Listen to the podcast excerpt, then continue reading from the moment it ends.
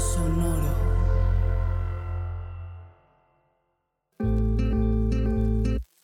Yo soy Paola Aguilar Y yo soy César Galicia, y esto es Coger Rico y Amar Bonito el espacio donde repensamos las formas en que amamos, cogemos y nos relacionamos.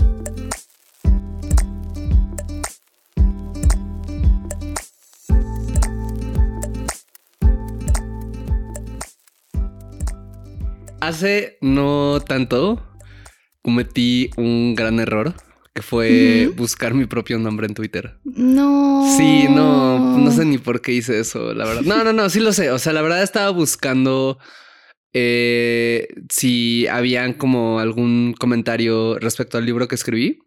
¿no? Eh, pero bueno, pues, salían cosas que no me hubiera gustado ver. Pero hubo otras cosas que estuvo bien ver.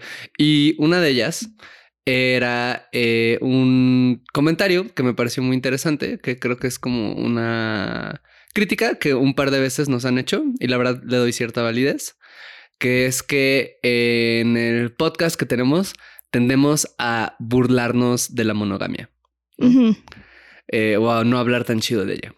Y la respuesta es sí, sí lo hacemos un montón, ¿no? Pero también nos burlamos de un montón de cosas. O sea, nos burlamos, Del poliamor. también nos burlamos de poliamor, nos burlamos de nosotros mismos, nos burlamos como de, o sea, creo que en general nos de reímos. los videos de los niños a, donde, a los que les avientan queso amarillo. También me encantan esos videos. Hay gente que los considera una crueldad y yo considero que pueden llegar a ser una crueldad y a veces no, a veces solo pues es gracioso, ¿no? Pero este, pero a lo que voy es como sí, o sea, sí, sí es cierto que hacemos muchos chistes, es cierto que, que hay cosas de la monogamia de las cuales me parece que pues sí es válido burlarse, ¿no? O sea, como las gender reveal parties que queman bosques, ¿no? O sea, son cosas que o te burlas o lloras en la indignación, ¿sabes? Como que no hay de otra.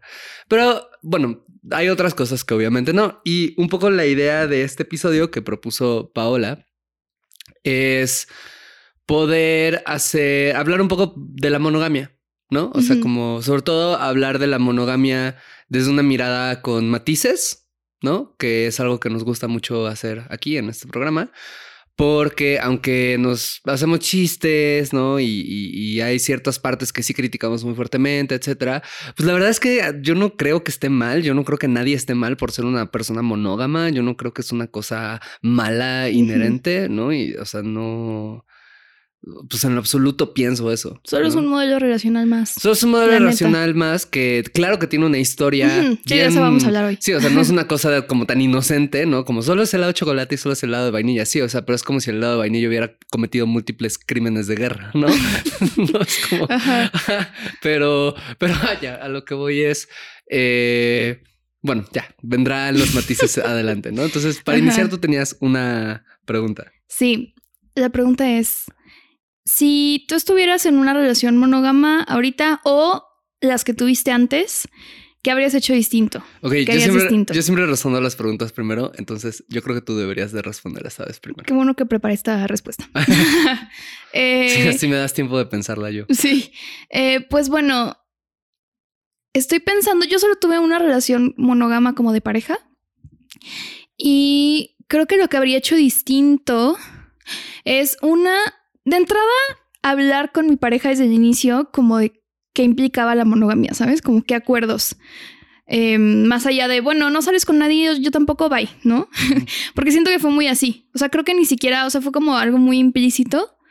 Em, nunca lo verbalizamos ni nada y entonces creo que hubiera ayudado mucho como para dimensionar de que, bueno, ¿qué implica esto? ¿Qué estamos renunciando y por qué lo queremos? ¿No? O sea, como que nunca estuvo esa conversación y creo que la verdad sí nos hubiera ahorrado muchos problemas porque, por ejemplo, ¿no? O sea, me acuerdo una vez yo le conté a mi novio desde entonces como de, ay, sí, pues eh, yo me había ido a intercambio y allá me quedé con una amiga de él. Y, él, y ella tenía un roomie que a mí me cayó muy bien y como que se me hizo muy guapo y así. Y me acuerdo que lo mencioné así como, ah, sí, me cayó muy bien su roomie, también se me hizo muy guapo. Y el güey se puso mal. O sea, como, no, ¿cómo? Y así.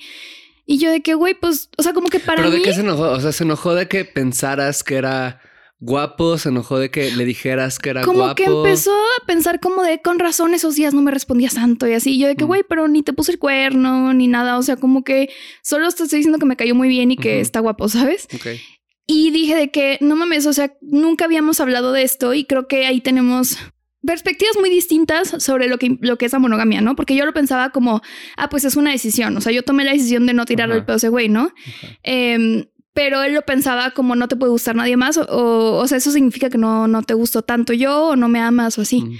Entonces creo que si hubiéramos hablado de eso antes, no hubiera sido como tanto pedo, ¿no? Em, y también a lo mejor hablar de la monogamia como algo, o sea, como una propuesta que puede flexibilizarse o que al menos puede cuestionarse en algún punto, ¿no? Como de, bueno, vamos a tener una relación cerrada mientras funcione, ¿no? Y si alguien quiere otra cosa, pues lo hablamos, ¿no? Y yo sentía que era muy difícil como que abrir esa conversación. Em, eso. ¿Tú? Yo, pues, antes de. Estaba a punto de decir. no sé si esto. Según yo, obviamente te lo he dicho. Pero o sea, yo he tenido tres grandes relaciones de pareja formales. He tenido varios, bueno, no varios, pero he tenido un par de casi, algo que también han sido muy importantes en mi vida. Pero antes de la primera relación como formal importante en mi vida, tuve como 13 novias de que en la ah, secundaria sí. sí. sí, sí, o sea, como de novias de Messenger. O sea, o sea, como que duraba de que una semana o dos semanas. O creo, creo que con ninguna llegué al El mes. corazón de condominio. Ajá, sí, sí, ha sido siempre bien así. Pero bueno, ellas, este, pues no valen como cuando compartimos grandes cosas y pues era secundaria. Pero en la prepa y parte de la universidad tuve una novia muy, muy chida con quien siempre estaré muy agradecido porque fue una persona bien chida para mí y tuvimos una relación monógama. Y la verdad es que siento que, o sea, estuvo bien que fuera monógama, o sea, como que no, en ese momento, como que no tenía ningún drive eh, no monógamo, yo poliamoroso ni nada, o sea, no era algo que me pasara por la mente. que yo solo feliz de tener novia, soy adolescente. Totalmente sí, no, pero es que, exacto, no, sí, la verdad sí, ¿eh? O sea, sí, sí fue exactamente así, porque además ella era como una morra muy cool, ¿no? Como de la de la prepa, no sé, era ya muy cool, ¿sabes? Era como una morra que fiesteaba, que tenía como muchísimas amistades, que le caía bien a todo mundo, que se llevaba con todas las personas. No, o sea, es que no era popular en el sentido como Mean Girls de la palabra ni nada, pero era como estas personas que a todo mundo le cae bien, ¿sabes? Porque esa era muy agradable, era muy graciosa, era muy guapa, era muy inteligente, era, como, era, era la neta bien chida. Y yo sí estaba de que, bueno, pues ya, o sea, como me hiciste caso, supongo que que, estoy bien. No hay que moverle aquí. No hay que moverla acá, no hay que cuestionarnos nada. O sea, como que está bien. Pero bueno, el chiste es que, em, pues, una una cosa que que sí afectó en algún punto de nuestra relación fue que éramos dos personas celosas, que en realidad nunca tuvimos ningún problema grande derivado de celos, ninguna escena, o sea, no que yo recuerde al menos, pero sí había una constante como sensación de que ah, te, te va a gustar alguien más y me vas a dejar. ¿no? O de esa morra te está tirando el pedo, o ese güey te está tirando el pedo, y mm, mm, mm, como que no me gusta y hacer caras y como que me contara de alguien que yo sabía que le gustaba o yo entendía que le gustaba y hacer como, ¿no? Y de vuelta y así. Y creo que lo que me hubiera gustado era un poco como en la línea en la que tú decías, como... En ese momento creo que no estaba listo y no me interesaba nada asociado al poliamor, ni siquiera sabía que eso existía o que era una posibilidad, pero creo que sí me hubiera gustado como mayor flexibilidad respecto a los celos, ¿sabes? O sea, como no entender, no pensar que la monogamia era una cosa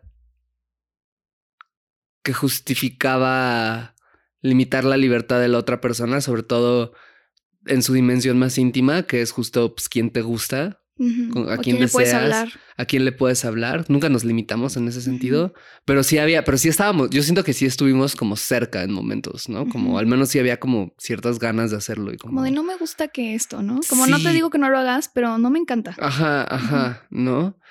Eh, y eso es algo que la verdad es que sí siento que estuvo feo, ¿no? O sea, no, pues no trágico ni nada, pero sí siento que estuvo feo. ¿no? O siento como que era eh, un poco innecesario para, por lo demás, la relación tan chida que tuvimos, ¿no? Entonces, Eso y creo que en otros momentos con casi algo, ¿no? Con quienes tenía una relación, tenía como un vínculo monógamo, que no fueron tantas veces, pero las veces que fueron, pues creo que lo mismo, o sea, como que cuando yo empezaba a salir con alguien, como que me afectaba mucho que esa persona saliera con otra persona. Mm. No, no decía nada, no hacía nada, lo entendía, era, era legal, ¿no? O sea, como que, ¿no? Por las leyes del hombre y de Dios, o sea, pero, pero... Por las leyes de los casi algo. Por las leyes de los casi algo, las sagradas diez mandamientos de los casi algo. Eh, pero, pero sí como que sentía feo, ¿sabes? Como que, como que sí tenía metido en la cabeza de por qué si yo le gusto, está saliendo con esa otra persona también. O por qué se besó el fin de semana en la fiesta con esta persona también. ¿No? Como que me costaba trabajo entender eso. Y creo que me hubiera gustado como tener más presente mucho antes que no pasaba nada porque pues me hubiera ahorrado muchos problemas. Y fíjate que comparto esto que dices como de no arrepentirte de las relaciones monógamas que tuviste, porque también pienso como de que, ok, sí, hubiera estado bien chido ser poliamorosa desde la prepa y todo, ¿no? Pero, o sea, no sucedió así y también creo que me dio una experiencia distinta, pues, haber estado en una relación monógama y como que siento que necesitaba eso para darme cuenta de, ah, mira, ok, existen otras opciones. Em, y pues nada, como que me parece chido haber tenido esa experiencia y decir como, ok, ¿qué me gustó de esto y qué no me gustó? ¿No? Em, incluso, no sé, pensando como, como, bueno, si después tengo una relación cerrada temporalmente, como que ya viví eso y ya no me asusta, ¿sabes? O sea, como, porque sé que lo puedo hacer consciente y mejor y así. Y es lo que me parece importante hablar en este episodio, ¿no? O sea, de la monogamia como elección y no como imposición. Justo estaba escuchando un, podcast donde hablaban de, bueno, ellos decían como monogamia consciente. Sí hablaban como de simplemente eso, como estar consciente de, lo, que es, lo que implica y si realmente lo quieres, ¿no? Y hablaban de, pues obviamente sabemos que la monogamia es como el esquema relacional o el modelo relacional. Por default. Ajá, como el imperante, ¿no?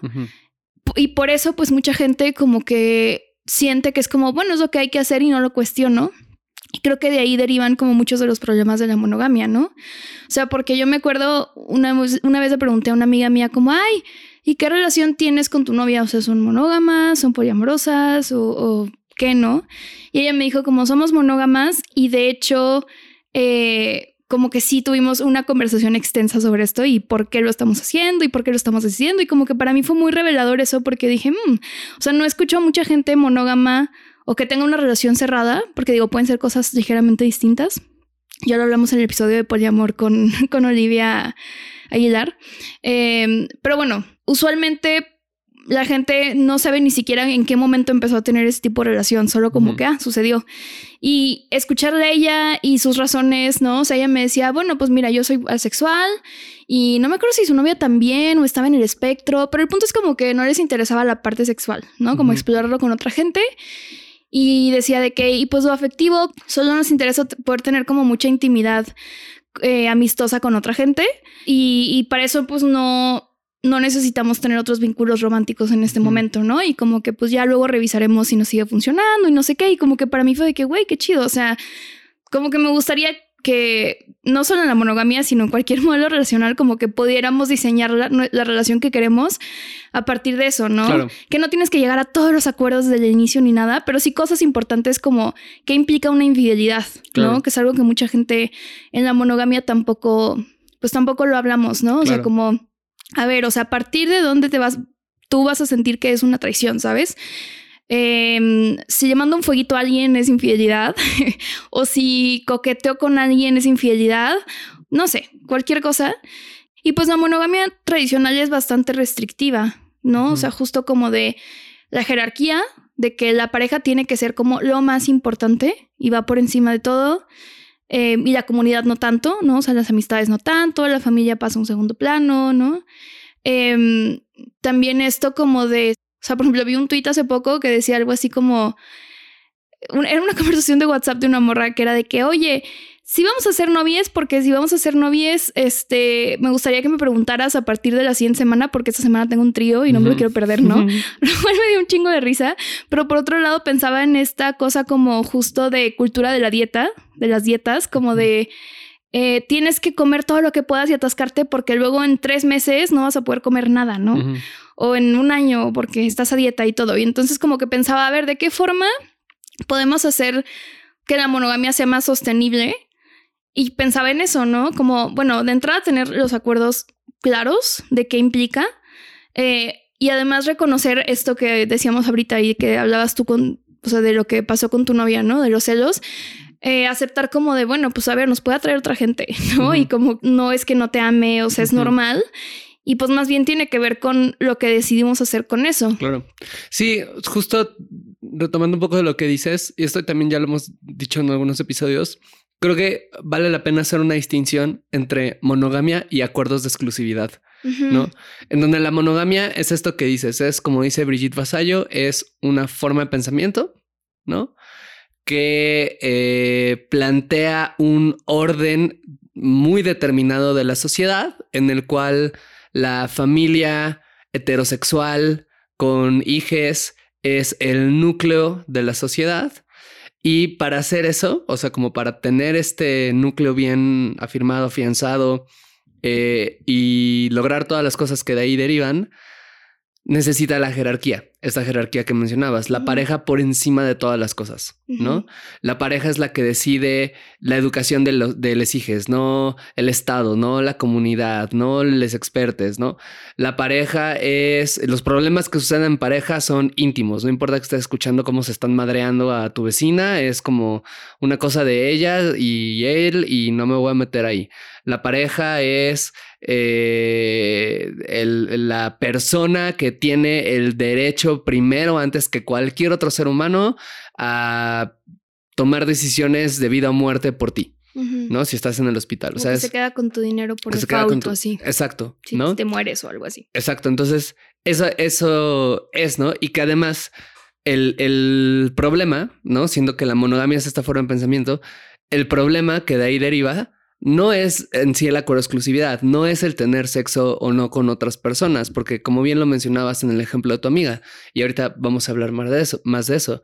Hay varias situaciones en las cuales la exclusividad tiene mucho sentido, la exclusividad sexual o afectiva. El ejemplo que pones es buenísimo, ¿no? muy pragmático a veces, ¿no? Ajá, exacto. Ah, pues o no tengo tiempo y no me interesa ahorita y a mi pareja tampoco y ya. Exacto. Ahorita lo vemos a más detalle, ¿no? Pero a lo que voy es, hay ciertos hay ciertas situaciones en las cuales tiene sentido. El problema de la monogamia y de donde, al menos yo cuando intento hacer ciertas burlas o así como que o chistes, como que intento centrarme en esa parte en específico, es en, creo, punto A, la imposición que mencionas, que es, esto es el default, todo lo demás está mal. Y se castiga. Exacto. Ni siquiera es, este es el default y no te decimos las otras opciones, ¿no? Pero bueno, si las descubres por tu cuenta, pues eh, tómalas, ¿no? Como que son el nivel secreto de la vida, ¿no? Como que te recompensan por andar de preguntón. O sea, porque no es eso, es si tomas una de las otras opciones, pueden haber castigos severos a tu persona. ¿no? Entonces, ese es un problema, es una imposición y todo lo que esté fuera de esta imposición está mal y se va a castigar. Dos, otro, el, segundo problema creo que tiene que ver que es un sistema que pues, es inherentemente patriarcal en su peor versión de lo patriarcal, ¿no? Que la monogamia como pensamiento, uno de sus objetivos es garantizar eh, el patrilinaje, ¿no? Garantizar como la idea de este hijo que está saliendo de tu vientre es mío y por lo tanto puedo de esa manera pues perpetuar mi apellido, ¿no? Tener una línea clara de mi herencia, ¿no? Hacer acuerdos políticos con pares si es que estoy en esta situación de poder o no, ni siquiera, o sea, ese es otro de los problemas. Entonces hay muchísima violencia, pues sobre todo violencia hacia la mujer asociada a la monogamia como pensamiento, ¿no? Sí, de que viste a otro hombre y entonces como no te puede gustar nadie más, pues te voy a castigar, ¿no? Pues creo que eso más bien sería, o sea, yo, yo más bien pensaba en este, la cuestión de, eh, en, sus formas más extremas, ¿no? Como de eh, matrimonios arreglados Mm, eh, entre personas que de plano no tienen ningún tipo de voz y voto respecto a eso, ¿no? Cosas del estilo. Lo que mencionas yo lo pondría en un tercer punto, ¿no? Que es la monogamia, creo que niega como pensamiento, no como acuerdo de exclusividad libremente elegido, sino como pensamiento, niega ciertas eh, cuestiones que son realidades de la experiencia psicológica, afectiva y social humana. Como lo que estás diciendo tanto, ¿no? El hecho de que te pueden gustar otras personas. ¿No? Niega completamente esa posibilidad y la carga de significados y entonces crea problemas donde podrían no haber problemas. ¿no? Y crea en sus peores momentos violencia donde no debería de haber ningún tipo de violencia, ¿no? Porque ya no solo es el problema de, ah, te gusta alguien más y pues me pongo muy triste y me enojo, sino es el te gustó alguien más, te madreo a ti o me madreo a la otra persona. ¿no? Entonces, creo que esos son los tres. Probablemente hay muchos más, más bien, hay muchos más, pero esos son para mí los tres como principales problemas. Fuera de eso, ¿no? Está el acuerdo de exclusividad y el acuerdo de exclusividad no necesariamente tiene que ser desde el acuerdo, desde el pensamiento monógamo. El acuerdo de exclusividad, pues es una decisión que, como bien dijiste, puede ser estratégica y puede obedecer a motivos que tienen mucho sentido o que pueden ser eh, lo mejor que alcancen a decidir personas de manera consciente, ¿no? Y Ujú. personas que digan, esto es lo mejor que funciona para mí, para nosotros, etcétera. Ujú. Sí, me gusta justo que hagas esta distinción em, entre el pensamiento monógamo y el acuerdo de exclusividad, porque creo que hay relaciones donde hay acuerdo de exclusividad, pero cuestionan mucho la monogamia. No que todas las relaciones tengan que cuestionar y tengan que ser así como súper radicales ni nada, eh, pero por ejemplo, no sé, personas que tienen un acuerdo de exclusividad sexual y romántica, pero eh, pues no sé, tienen sus viajes con sus amistades, ¿no? Y es algo sagrado y tienen otras, o sea, tienen una red afectiva más allá de su pareja, ¿no? O sea, cosas así que me parece pues mucho más sano que, esta, que este modelo rígido de eh, yo soy lo más importante, entonces cómo te andas gastando, gastando tu dinero en, en viajes con tus amigas, ¿no? O cosas así. ¿Cómo le estás contando cosas a otras personas que no me cuentas a mí? Sí, justo. Y luego ¿no? me estoy quejando porque vas y me botas todo a mí. ¿no? Ajá, sí, sí, sí, como ese tipo de cosas em, que también parte de, bueno, obviamente es difícil, creo, elegir eh, la monogamia de forma consciente, no solo porque es el default, sino también, como dices, ¿no? O sea, puede tener consecuencias o incluso puede haber mucha presión externa, por ejemplo, tanto de la pareja, o sea, hay personas que eligen un acuerdo cerrado o, o monógamo, eh, sobre todo más bien algo monógamo, ¿no? Como una estructura, estructura monógama de la relación. Eh, por presión de la pareja, ¿no? Como o monogamia o muerte, tal cual como dice el meme, o incluso su familia, ¿no? De que la familia como, pues si eres, si tienes una relación abierta, yo no te voy a apoyar, ¿no? O te voy a retirar tal cual apoyo económico o apoyo moral o lo que sea, ¿no? Entonces, eh, también creo que es algo muy valiente tener eh, una, o sea, como elegir la monogamia de forma consciente y, y retar ciertas cosas para que se adapte a las personas, ¿no? Claro. O sea, a la relación, o sea, como no sé, eh, algo que me, se me parece muy interesante es este concepto de Dan Savage, que creo que ya, ya lo hemos mencionado acá, pero que le dicen monogamish, que es como estas relaciones que son principalmente monógamas, pero que de repente dicen como, ah, mira, a nosotros nos funciona que no consideramos el coqueteo como una infidelidad, ¿no? Entonces, eh, de esa forma, como que tenemos muy claro a partir de dónde ya sería como pues una ruptura de acuerdos, pero también nos damos como cierta flexibilidad para jugar y para decir como de, bueno, o sea, si estamos aceptando que podemos coquetear con otra gente, quiere decir que estamos aceptando que nos puede atraer otra gente y no pasa nada, ¿no? O cosas así como de, bueno, no tenemos una relación abierta como tal, pero este sabemos que de repente nos gusta alguien y podemos invitar a esa persona por un café mientras no pase nada sexual, ¿no? O sea, podemos mantener una relación con alguien que nos gusta y tener como esta cosa platónica sin que pase como a una relación de pareja, ¿no? O coger o así, o sea, como ese tipo de cosas que se me hace chido también visibilizar que hay como en realidad muchas formas de tener un acuerdo de exclusividad, ¿no? Más allá del tradicional. Claro, y ahorita que mencionabas esto, hablaste algo que se me hizo, o sea, tocaste un punto que se me hizo muy interesante, que yo, o sea, como yo lo refrasearía como un, ¿por qué si la monogamia tiene todos esos problemas asociados, ¿por qué alguien la elegiría? ¿No? Y dos, si es la cosa por default y si está tan castigada la otra opción, ¿qué tanto las personas que eligen la monogamia lo están haciendo con libertad? Y qué tanto es una decisión eh, coercionada, al menos en algún grado, ¿no? Que es una pregunta que se me hace muy interesante, ¿no? La verdad. Y pienso, o sea, un segundo.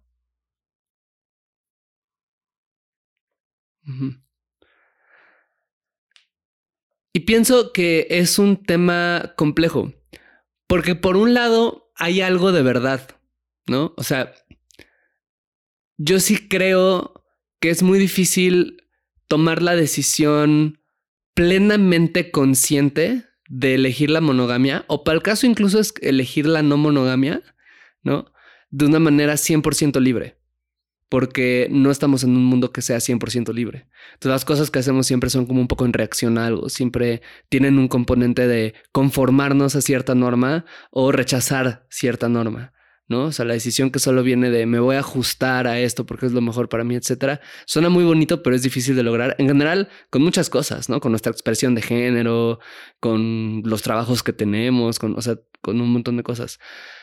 Pero también creo que es importante tomar en cuenta que la diversidad de las vivencias humanas que nos llevan a tomar las decisiones que tomamos, pues es muy compleja también, ¿no? Y, tiene mucho poder, ¿no? O sea, y, hay dos ejemplos que quiero poner para esto.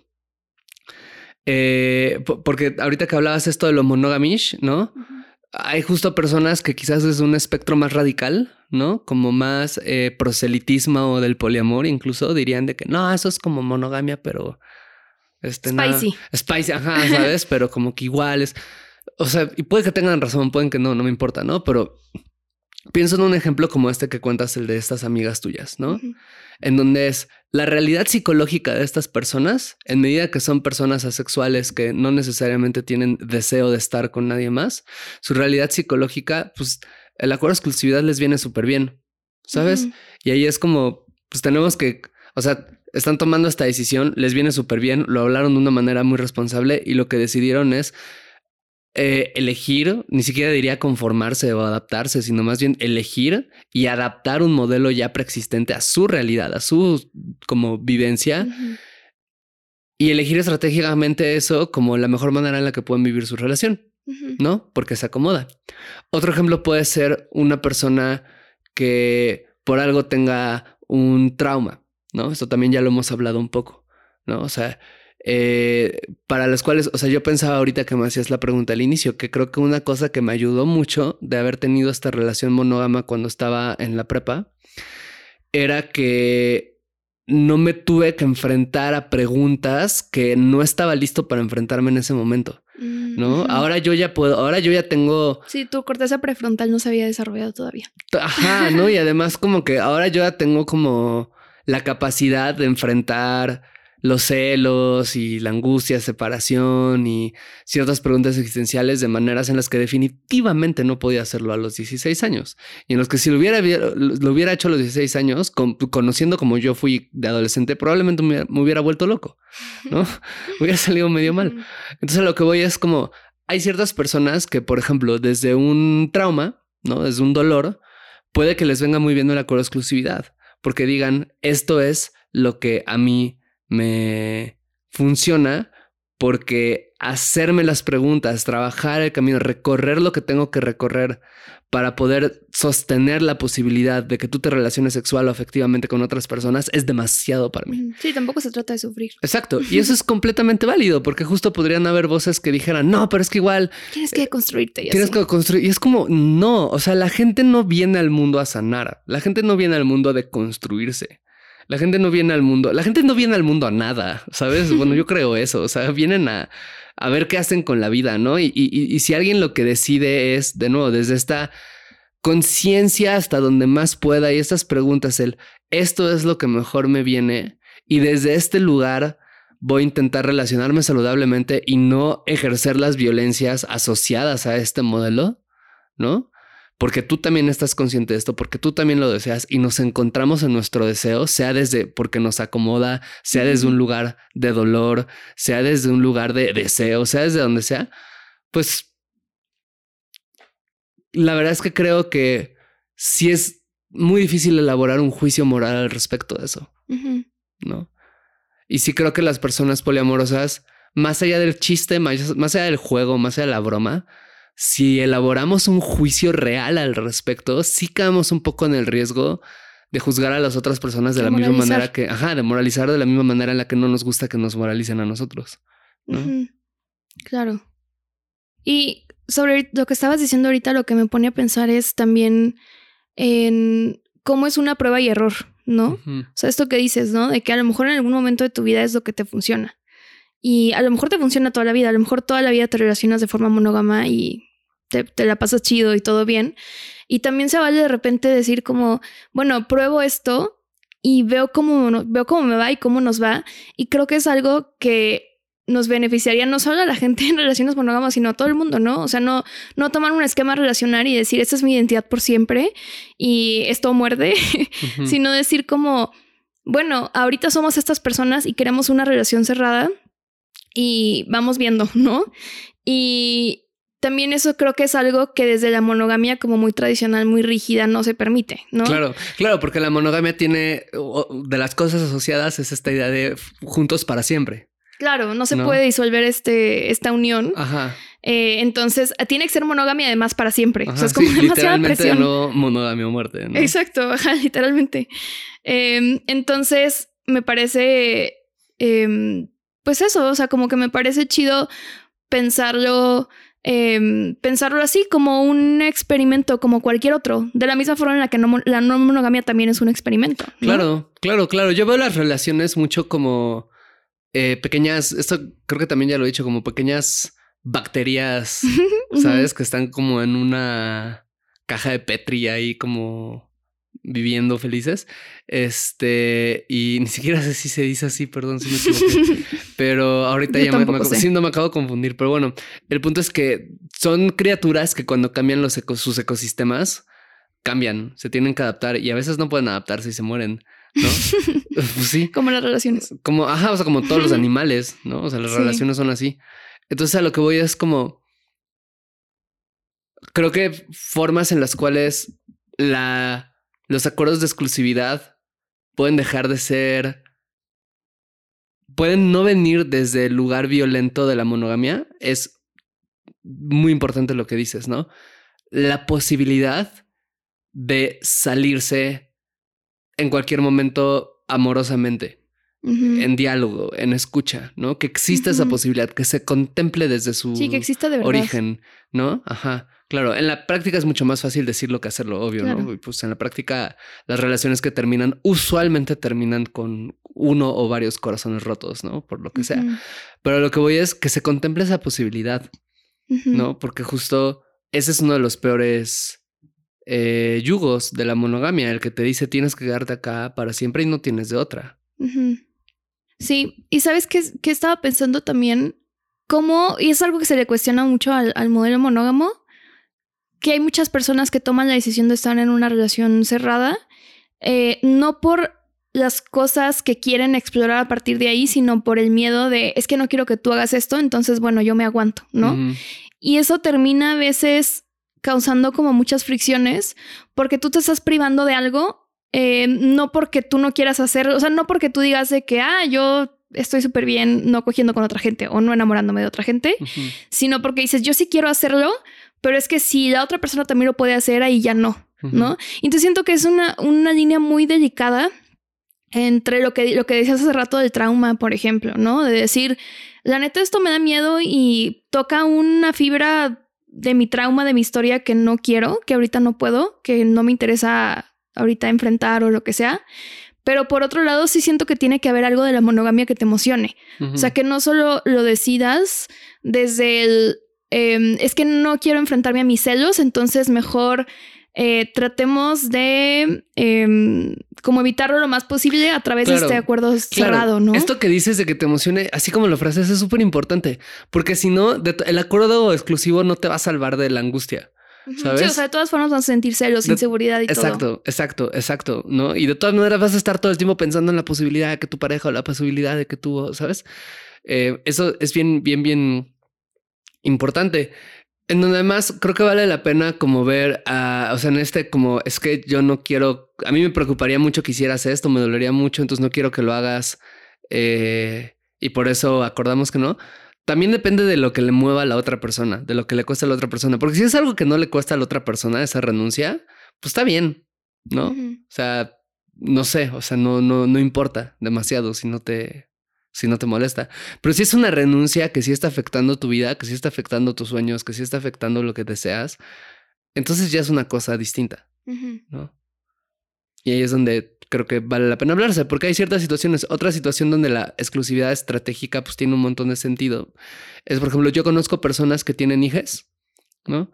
Que son monógames, ¿no? O de repente principalmente monógames, quizás tienen algún tipo de acuerdo, pues, ¿sabes? Pero son en la vida cotidiana como principalmente monógames, porque les funciona para el momento de vida de crianza en el que están, ¿no? En el que dicen como ahorita mi prioridad es eh, esta familia, es la crianza de esta persona y los problemas asociados, los conflictos, las conversaciones, las posibilidades como asociadas al poliamor son cosas que ponen en riesgo esto que me es importante cuidar ahorita. Hay personas que llegan a, la- a una conclusión completamente distinta por el mismo motivo, ¿no? Porque dicen, para poder sostener esta familia, yo más bien necesito Irme eh, a coger. Exacto, ¿no? Esta otra posibilidad. Pero al final del día es de nuevo, pues cada quien responde desde la vida que tiene, la personalidad que tiene, las intenciones que quiere. Y si hay acuerdo con las otras personas, pues está bien. Y sabes qué me, me causa como mucha curiosidad? Que mm, digo, a ver, es, es real que la gente no monógama nos mama este tema a mucha gente. O sea, como hablar de esto y hablar de relaciones y hablar de amor y todo. em, como que es algo que pensamos mucho. Y se me hace muy interesante que cuando estaba investigando sobre este tema, la verdad es que hay poca gente monógama que habla de monogamia. O sea, es muy chistoso, como que hay más gente no monógama. Lo hacen de manera velada, pero sí no explícita, ¿no? Como con una reflexión tan consciente de lo que implica. Exacto. Sí, me refiero a eso, como, Sí, como sí, sí. reflexiones, eso, como más conscientes o hablar de esta monogamia elegida, como que rara vez se habla y creo que también eso es importante, que no solo la desde las comunidades no monógamas se hable, sino también desde comunidades y personas Claro, monógamas, y, ¿no? y porque además cuando se hace, o sea, por ejemplo, con el tema de la infidelidad, eh, lo que se habla usualmente es una onda de resisto a la tentación. O, o sea, en el, en el caso más extremo es, no, la, la, la tentación no existe. Que hay personas para las que sí. O sea, por ejemplo, no, una persona sexual, pues probablemente no tenga la, comillas, tentación de cogerse a alguien más, ¿no? Está bien. Hay pero para las personas alosexuales, la tentación, claro que está ahí, ¿no? De repente. Entonces el tema es, en los momentos más extremos es como, no, no, no, niego que exista este deseo. Pero el discurso más aceptado es, eh, reconozco que existe este deseo o que puede existir, pero moralizo la decisión alrededor de hacerle caso o no. Entonces, si la, si le hago caso al deseo y soy infiel, soy una mala persona, me dejé llevar, la carne es débil, Ujú. etcétera, etcétera. Si no me dejo llevar, soy una persona virtuosa, es que mi amor es puro y es en serio, es que soy fuerte de mente. Y creo que esa simplificación, de nuevo, de estos fenómenos como complejos y naturales de la vida humana para una gran parte de las personas, no todas, pero una gran parte, lo que nos deja son sin herramientas. ¿No? Como para enfrentar las situaciones cuando de verdad están ahí. Entonces, creo que eso, como que un problema, otra cosa que creo que se puede hacer, ¿no? Desde estas como monogamias más conscientes, más elegidas, es poner al frente estas posibilidades, pero como algo real y como algo Sí, que, que, ¿qué no... pasaría si nos ponemos el cuerno? ¿no? Exacto, ¿no? Porque podría pasar y no queremos creernos inmunes a esto. ¿Y qué significaría? Y si lo que significa es, me dolería mucho porque pues yo crecí con la idea de que nunca, mi pareja nunca debería hacerlo con nadie más y preferiría que no lo hicieras, ¿no? Y pues bueno, se puede tener una conversación desde ahí, ¿no? Hasta eso, ¿no? Pero que se ponga enfrente realmente y que no se tome como una cosa de, es que se falló al amor. ¿no? Es que, porque eso es lo que termina tronando con tanta violencia y tanto dolor como muchas relaciones. ¿No? Cuando es esta cuestión, ¿no? O la cuestión de eh, lo que hablabas hace rato de los vínculos, ¿no? De a ver, si somos pareja, ¿tenemos que ser el primer lugar para hablar de lo que nos pasa? ¿No? Tenemos que compartir todos nuestros intereses. ¿Qué pasa si no los compartimos? ¿No? ¿Y qué pasa en serio si en algún momento sucede eso? ¿Qué pasa en serio si algún día quiero tener un viaje con una persona que no eres tú? ¿Qué pasa en serio si quiero tomar decisiones que no te prioricen necesariamente? ¿De qué manera esto sucede? ¿Cómo, ¿Cómo se ordena? ¿No? O sea, porque esas son las conversaciones que no, lo que te decía, creo que sí se tienen en la monogamia, pero se simplifican como es un tema de, ah, el amor no va a poder resolver todo y si en verdad es amor, siempre vas a priorizar a la otra persona. Y en la vida real no funciona así, ¿no? Eso es la realidad, no funciona así. Claro. Sí, porque en realidad, o sea, eso que hablabas ahorita de la infidelidad, bueno, luego vamos a hacer un episodio sobre eso. Sí. Ahora sí. ahora sí. Ahora sí, ya, por fin. Es el de la siguiente semana. Ya me comprometo aquí mismo a que así va a ser. Sí. Em, no, pero que en realidad eh, muchas relaciones que se dicen monógamas no son monógamas o exclusivas, pues.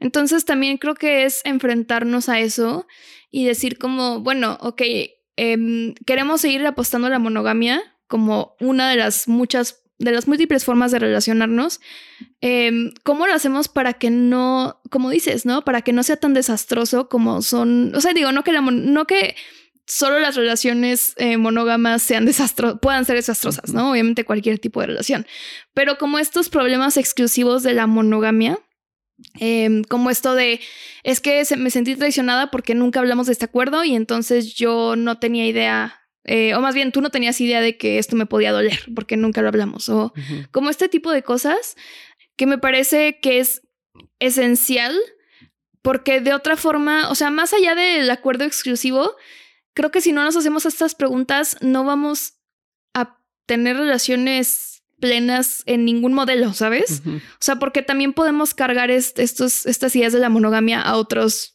a otros modelos, ¿no? Al poliamor. O sea, esto de que hablabas de la jerarquía, ¿no?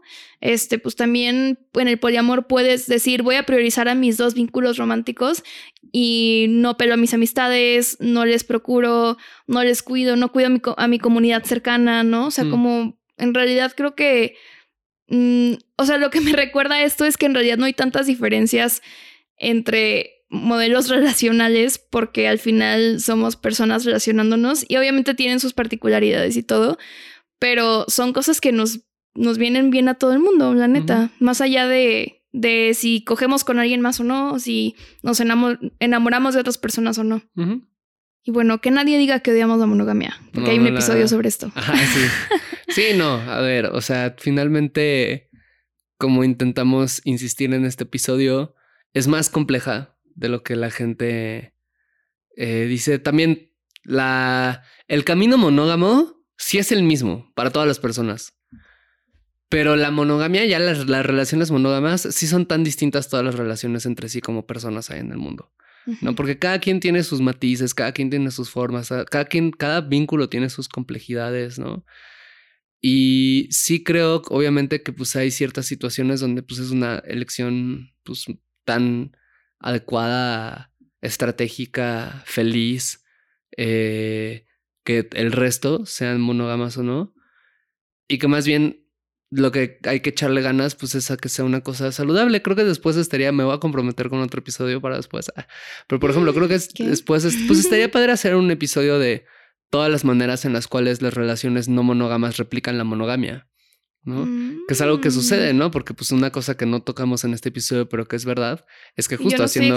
yo, yo totalmente cargo cosas de la monogamia. Yo también, ¿no? O sea, como, pues justo si hacemos esta distinción entre acuerdos de exclusividad y pensamiento monógamo, o sea, el pensamiento monógamo se filtra también en los acuerdos no exclusivos, ¿no? Del mismo modo en que pueden existir acuerdos de exclusividad sin pensamiento monógamo o que hagan un, un ejercicio de resistencia a este, ¿no? Chances no se pueden, chances no pueden existir completamente sin el pensamiento, no lo sé chance ningún acuerdo, ninguna relación puede hacerlo, eh, sin importar sus acuerdos, pero sí puede haber como una resistencia, un diálogo desde un lugar distinto, ¿no?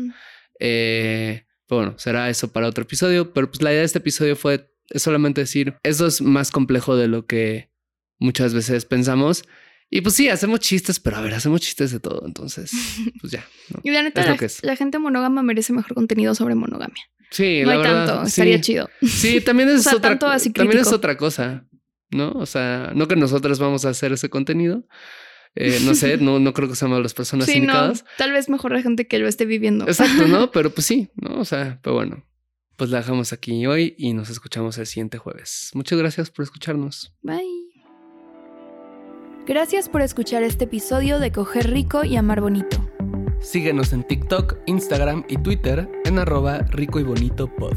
A mí en arroba paola-aguilar-r. Y a mí como César Galicia en todas las redes sociales. Te agradeceremos mucho que nos dejes una calificación en Spotify y una reseña en Apple Podcasts. Eso nos ayuda a llegar a más personas y seguir produciendo este podcast.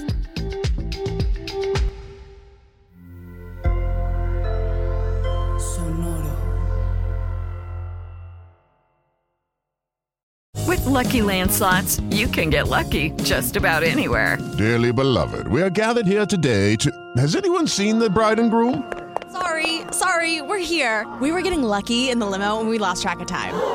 No, Lucky Land Casino, with cash prizes that add up quicker than a guest registry. In that case, I pronounce you lucky.